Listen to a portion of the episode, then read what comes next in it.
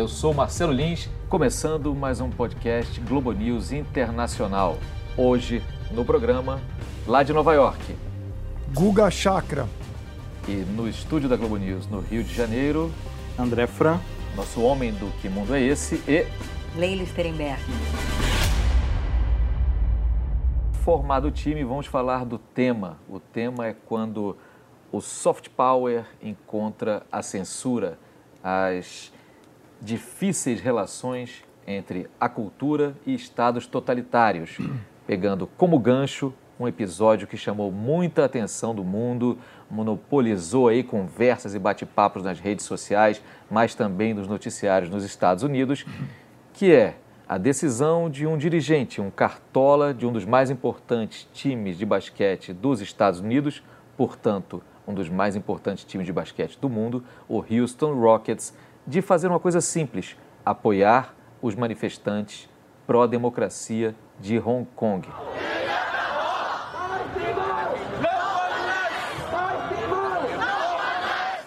Não deu muito certo para os objetivos dele, aparentemente, meu caro Fran. Pois é, Lins, e eu que sou aficionado aí da NBA, acompanho e acompanhei esse caso de perto, tem uma série de implicações, mas todas caem nessa questão que a gente debate hoje aqui no podcast. Quando né, a liberdade de expressão, os direitos, a democracia esbarram com o poder comercial de uma China. O Darry Morey, né, o, o GM, o General Manager do Houston Rockets, fez só uma manifestação de apoio, isso na NBA, que é uma liga super liberal, se você comparar com outras ligas como a do futebol americano, NFL ou até do beisebol.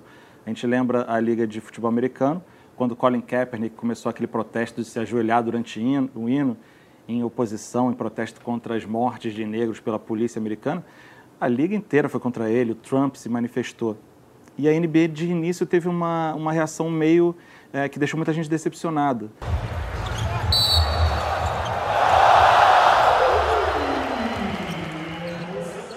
porque censurou jogadores de falar, censurou o dirigente, o dirigente teve que apagar o tweet, o dono do time se pronunciou falando que não, não era nada disso, em função dos acordos comerciais. A, a NBA tem um contrato de 500 milhões de dólares para transmissão na TV chinesa. O Houston Rockets calculou que esse tweet do Darren Moore pode ter custado 25 milhões de dólares de patrocínios, cinco empresas chinesas que patrocinam o Houston Rockets, que era o braço da entrada da NBA nesse comércio da China através do time que é mais popular lá, porque o grande ídolo, Yao Ming, aquele gigante de 2,29 metros que atuava no time, teve a sua camiseta aposentada porque foi lendário ali na sua atuação e é hoje o presidente da Associação de Basquete Chinesa, fazia toda essa penetração nesse esporte que é o mais popular hoje na China, que é o basquete, levando a NBA. Ou seja, quando o poder econômico às vezes fala mais alto, mesmo quando é uma liga mais liberal, que tem é, mês do orgulho gay, mês do povo latino, mês dos povos asiáticos, mas não teve jeito. A NBA teve que, em algum momento, se curvar perante a pressão chinesa ameaçando com o poder econômico. Eu fico pensando se essa reação, digamos assim, um pouco mais dura dos chineses teve a ver com o momento dessa manifestação, porque afinal de contas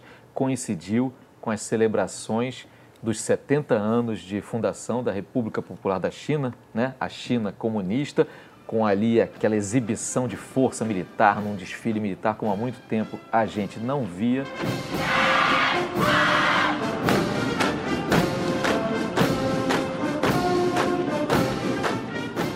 Porque afinal de contas, se a gente for lembrar um pouquinho, o basquete ele é um elemento assim como o cinema, a música, o jazz, o rock, elementos de soft power dos Estados Unidos. Soft power, né? O poder suave, digamos assim, o poder leve, que é um jeito de você vender a imagem do país e também, por conseguinte, seus interesses, sem usar necessariamente a força. O basquete ele foi espalhado pelo mundo por missionários que eram ligados ali a YMCA, né, a Associação Cristã de Moços, que levaram o basquete para todo canto, inclusive para a China. Quando houve a Revolução Comunista, Mao Tse Tung à frente, começaram a ser, digamos assim, apagados todos os símbolos, toda a influência ocidental na China, com a Revolução Cultural e todos aqueles movimentos. No entanto, o basquete ficou preservado.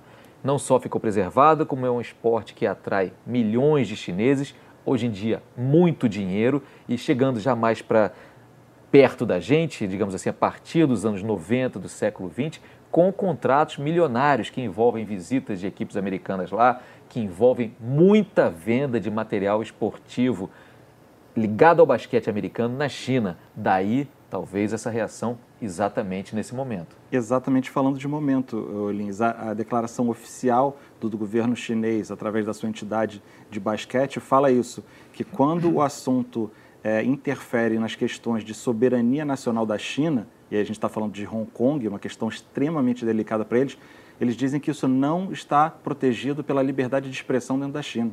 Falaram explicitamente uhum. isso, divulgaram na imprensa do mundo todo. Guga, isso foi divulgado na imprensa do mundo todo. Como é que isso bateu na imprensa esportiva americana? Olha, Lins, pegou muito mal para a imagem da NBA aqui nos Estados Unidos, entre os fãs aqui americanos é, entre os torcedores, entre os jornalistas. Foi uma série de críticas em relação à NBA por ter cedido à pressão da China.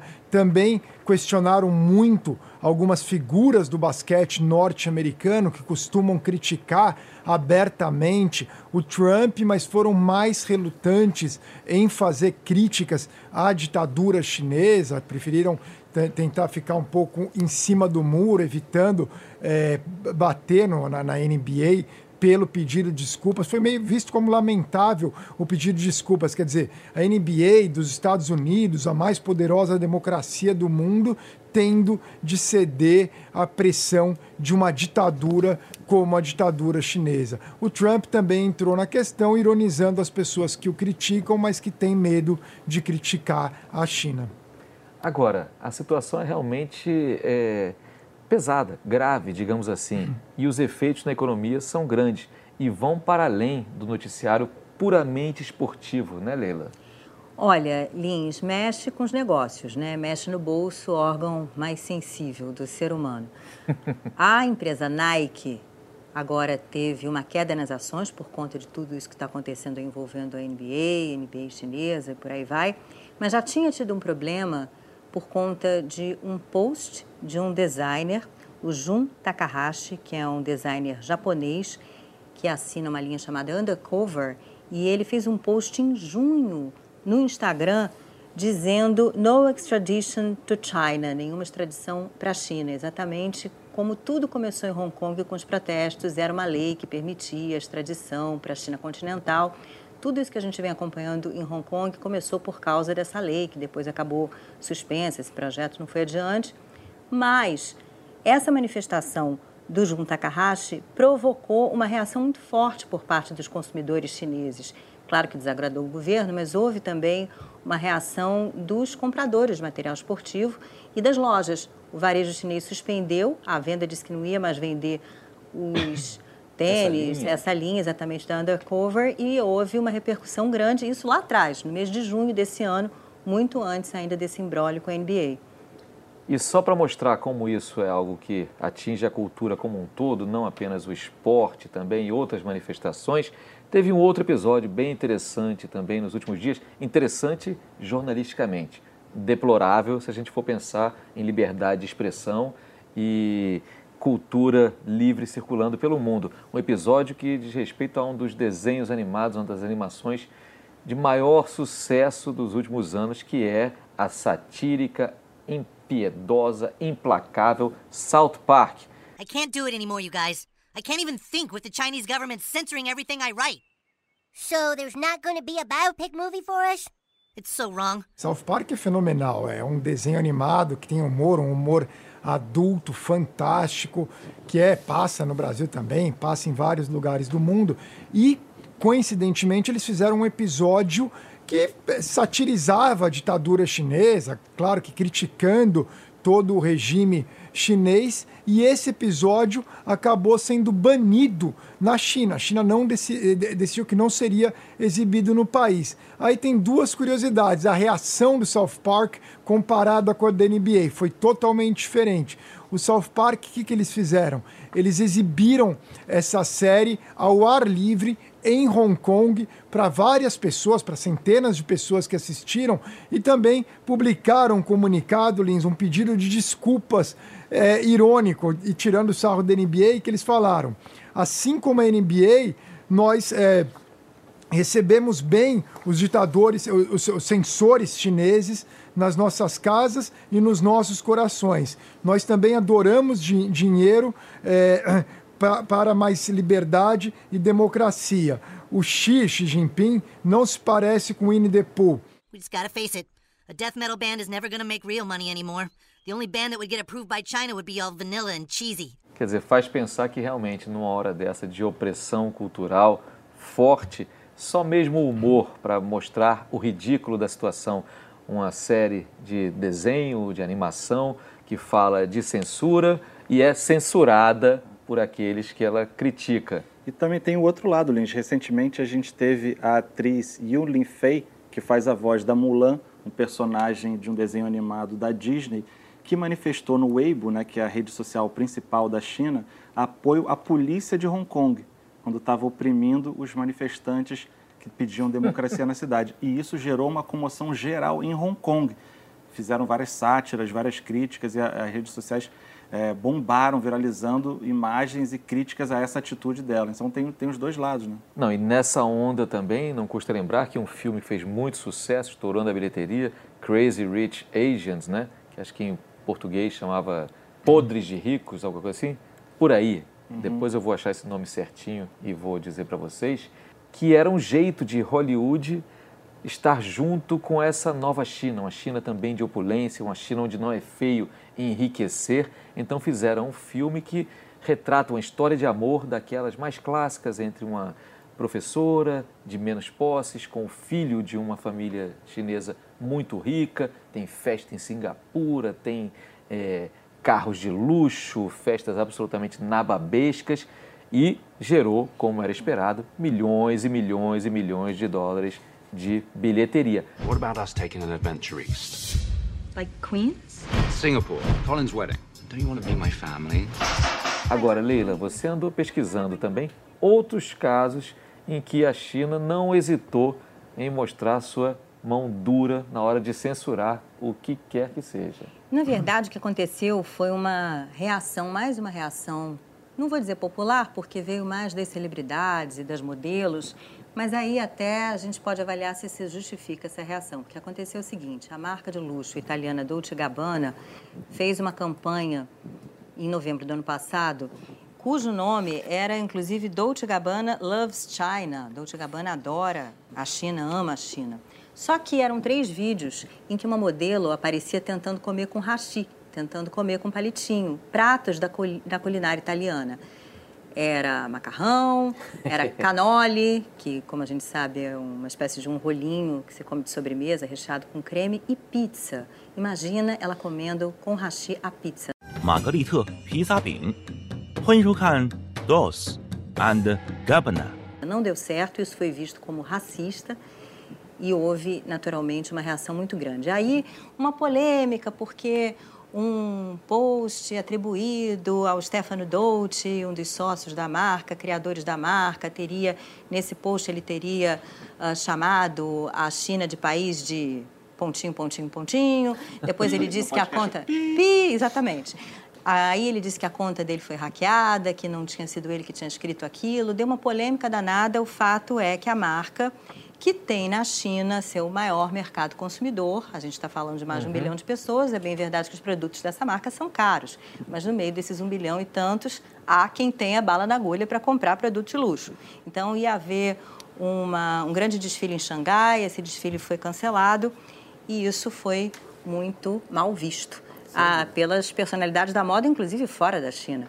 E por trás de tudo, mais uma vez, uma questão econômica. Certamente a marca reviu seus procedimentos, reviu toda a sua campanha, exatamente para não perder os milhões ou bilhões dessa clientela. Agora, só para não deixar passar batido, o nome do filme em português, aquele que eu citei há pouco, era exatamente Podres de Ricos, e ele teve uma bilheteria nada desprezível de 238 milhões de dólares. Dá para entender esses pruridos, né? E mais recentemente tem uma que é bem parecida a temática, mas mais dos anos 90, que é o Fresh Off the Boat. Vale buscar a série, que é uma família chinesa imigrando para os Estados Unidos. E curioso, o adolescente, o filho, vivendo ali, tentando se adaptar a essa nova cultura, é fã de NBA. Olha, tudo a ver. Voltamos ao início.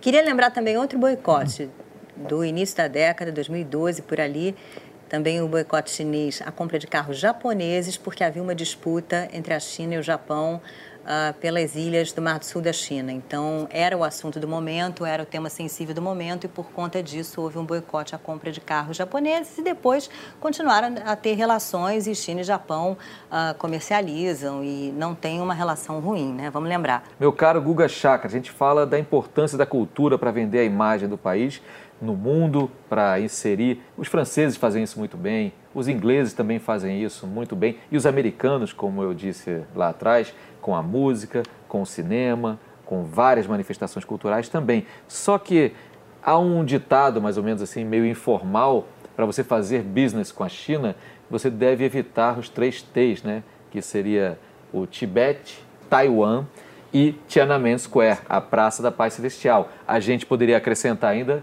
o H de Hong Kong e acrescentar qual outra letra? Viu? Talvez o X, segundo empresários com quem eu conversei, de Xinjiang, né, que é a região lá no noroeste da China onde há os campos de concentração e a questão dos uigures, da qual a gente falou outro dia, e também Xi Jinping, que atualmente é, de certa forma, o, o, acima do bem e do mal. Né? Porque perder esse mercado é algo que ninguém quer, né, meu caro Guga Chakra? Por mais que se defenda democracia, livre expressão, dificilmente alguém resolve se afastar totalmente da China nesses tempos bicudos.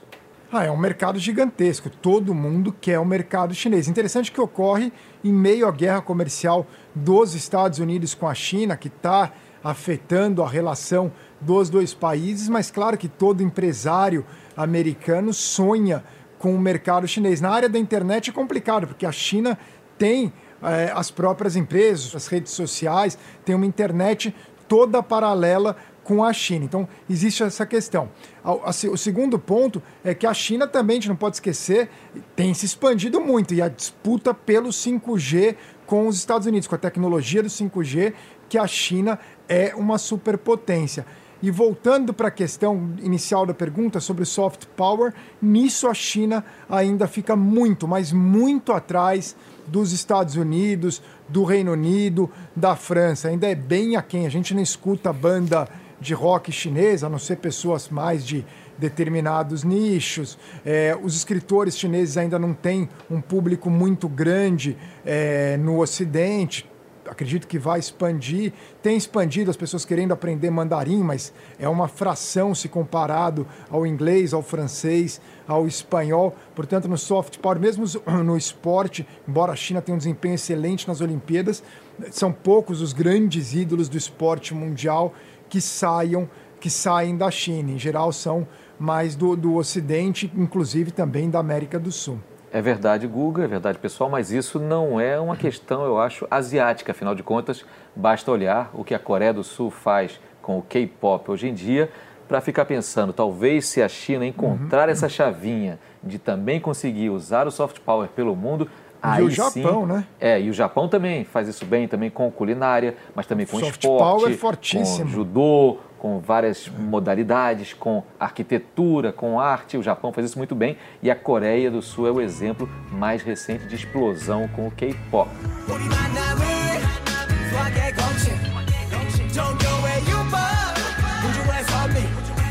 Eu ia puxar dessa reação que o Guga citou do Trump é, e pegando o gancho inicial do programa, né, a crise com a, da China com a NBA. O Trump criticou fortemente o Greg Popovich, né, o técnico lendário que está em, em pré-temporada na China, e o Steve Kerr, o técnico do time do Golden State Warriors, que inclusive o pai é libanês, morreu num atentado e foi a primeira vez que o Steve Kerr visitou a Casa Branca. E ele comentou como é que decaiu o nível. Ele visitou a, a Casa Branca pela primeira vez quando era ainda um jovem, né, em função da morte do pai e depois como atleta e técnico inúmeras vezes. Foi como decaiu o nível da Casa Branca nesses anos. E ele citou uma coisa que foi bem irônica e ilustra bastante o momento. Ele falou as mesmas pessoas, e ele é um cara muito vocal nas críticas a, a, ao governo Donald Trump. Ele falou as pessoas que as mesmas pessoas que me criticam quando eu falo do Trump e mandam eu me ater ao basquete, agora nessa questão da China estão me cobrando que eu me posicione, que eu fale politicamente. Ou seja, a liberdade de expressão também interessa muito quando convém, né? seja nos Estados Unidos, seja na China. Ô Lins, eu me lembrei a respeito de soft power chinês. Esse ano veio ao Brasil o balé Lanternas Vermelhas.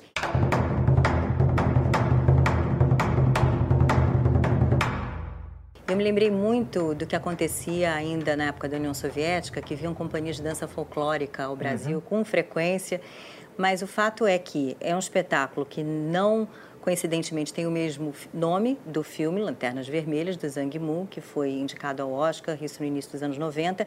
Esse balé é dirigido por ele, inclusive, Zhang Mu, que vem provocando polêmica lá na China. Ele foi advertido esse ano pelo governo que não ia poder competir com longa One Second em festivais internacionais. Então aí a gente entra mais uma vez na, questão da liberdade, a margem de manobra que os artistas chineses têm. Né? E talvez uma outra iniciativa do Estado chinês, da China comunista, de espalhar uma imagem positiva da China pelo mundo tenha sido com o grande circo chinês que se apresentava aqui dos é, acrobatas, malabaristas, né, se apresentando pelo mundo. Mas convenhamos, para um país de 1 bilhão e 400 milhões de pessoas, segunda potência econômica do mundo, ainda é muito pouco, né? A gente tem sim gente que faz propaganda de uma boa imagem da China, mas indo contra o regime, como por exemplo Ai Weiwei, o artista plástico, ativista pelos direitos humanos também, que mostra que a China produz sim diversidade, a China produz gente capaz e engajada na luta pela democracia, mas esses não são sempre bem-vindos pelo Estado. O nosso podcast do Globalismo Internacional vai chegando na sua reta final, mas como já está virando uma tradição, é uma perguntinha de final, meio surpresa, meio pedido em cima da hora, mas que sempre funciona. Eu pedi nesta edição, neste episódio, que cada um dos participantes pensasse em alguma obra ou alguma manifestação, um livro, uma música que tenha sido objeto de censura em algum momento da história recente. Porque a gente sabe, né? Na história que fica, os censores dificilmente serão louvados, mas as obras que eles censuraram, muitas vezes elas ganham ainda mais fôlego. Guga Chakra, você pensou em alguma coisa? Sim, eu pensei na banda Mashroom Leila, banda libanesa que ficou conhecida, fez inclusive shows no Brasil, cujo um dos membros é homossexual. Eles trazem uma temática que, é, que não é muito comum no Oriente Médio, falando é, de minorias, de, de, de, da comunidade LGBTQ. E o show deles no tradicional festival de Biblos. Biblos é uma cidade fenícia, uma vila fenícia, à beira do Mediterrâneo, no Líbano de população majoritariamente cristã. Em todo ano tem um grande festival de música e eles proibiram, eles, eles censuraram o show do Mashroom Leila porque ia contra a tradição cristã. Então, os cristãos ali da região de Biblos, os cristãos libaneses, autoridades cristãs, protestaram e em aliança, inclusive, com autoridades islâmicas, tanto autoridades cristãs quanto islâmicas, eles decidiram censurar o show do Mashroom Leila, embora eles já tenham feito vários shows no Líbano, mas lá em Biblos, nesse grande festival, foi, foi censurado.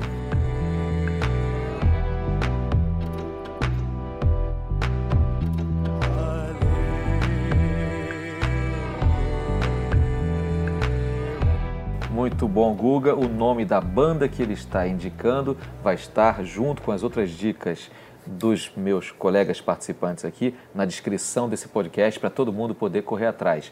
Qual é a tua? Você, Fran, que acaba de voltar de uma incursão ali pelo leste, pelas terras da Ucrânia, para a atual temporada do Que Mundo é Esse, lançando um olhar sobre a Ucrânia. Foi dali que você pescou alguma coisa ou você pescou de outro canto do mundo? Eu tentei me ater ali à China, que a gente está falando no podcast, mas em vez de pegar uma música, um livro ou um poema, alguma coisa nesse sentido, eu lembrei do Twitter. Uhum. O Twitter, que gerou toda essa confusão, que deu início à discussão do nosso podcast hoje, do soft power, da liberdade de expressão, da democracia contra a ditadura chinesa, foi o Twitter onde tudo se originou. E o Twitter é proibido na China. Ou seja, em tese, aquele tweet né, polêmico do, do general manager do Houston Rockets, time da NBA, não era para ser lido por ninguém na China. Né? Ele, em tese, a Twitter é fechado lá, eles não teriam como ter acesso àquilo. Mas para a gente ver também como é que a tecnologia consegue driblar e chegar em diferença, chegar até a China comunista. E que pode ser, falando em soft power, a grande o pulo do gato para eles conseguirem se espalhar culturalmente, espalhar um soft power mundo afora. Quando o 5G der essa virada, porque o 5G não vai ser uma internet mais rápida, né? Vai ser uma revolução na forma de transmissão de dados que vai possibilitar a internet das coisas, inteligência artificial, coisa que a gente nem imagina e que a China está muito na frente nessa corrida. Leila Strenberg. Olha, me lembrei de Mercedes Sosa. Em outubro fez 10 anos que ela morreu. Mercedes Sosa foi incluída na lista de não bem-vinda, digamos assim, durante a ditadura do Jorge Videla na Argentina. Mercedes Sosa, nascida em Tucumã, então teve os discos proibidos, depois acabou sendo presa, acabou exilada também no fim dos anos 70, Paris, Madrid, e voltou no início dos anos 80 para a Argentina, finalmente. Então é uma voz aí a ser lembrada. Gracias a la vida que me ha dado tanto, dado el sonido, el. A minha dica, já que censura não é algo restrito ao Estado ditatorial chinês, há roubos de censura, a gente defendendo censura pelo mundo todo, inclusive no Brasil, a minha dica tem a ver com outro período, o período da ditadura militar implementada com o golpe de 1964, quando a gente sabe músicas em, tidas como engajadas, como esquerdistas, eram muito censuradas. Mas o que muita gente se esquece é que não só elas, também músicas que tratavam de costume, que tratavam de amor livre, que tratavam, por exemplo, de é, anticoncepcionais, também eram censuradas. E foram essas músicas populares, mas vistas como bregas, como kits, que estiveram na origem de um grande livro, Eu Não Sou Cachorro Não, do pesquisador e historiador Paulo César de Araújo, que trata exatamente da censura à música brega durante a ditadura militar do Brasil. Vale a pena dar uma olhada, inclusive para que a gente não repita esse tipo de estupidez. E é com esse pensamento e um pouquinho mais de Mercedes Sosa que a gente vai encerrando o podcast de hoje do Globo News Internacional. Eu agradeço muito a participação do Guga Chakra, lá de Nova York, do André Fran e da Leila Strenberg aqui comigo e, claro, também a toda a equipe que viabiliza esse podcast. O Alexandre Roldão, o Renato Salles, o Tiago Peixoto, o Paulo Barcelos, o Francisco Policarpo e ainda o Vitor também lá da técnica que ajudam a esse podcast ganhar corpo. E claro, agradeço a você por ouvir esse podcast, indique-o outras pessoas, diga que é fácil de achá-lo e também, tendo tempo, dá uma olhada no programa Globo News Internacional na TV, toda sexta-feira um episódio inédito e já que estamos na onda de dicas, não perca os episódios da nova temporada do Que Mundo é Esse? Podcast Globo News Internacional fica por aqui. Até a próxima! Gracias a la vida.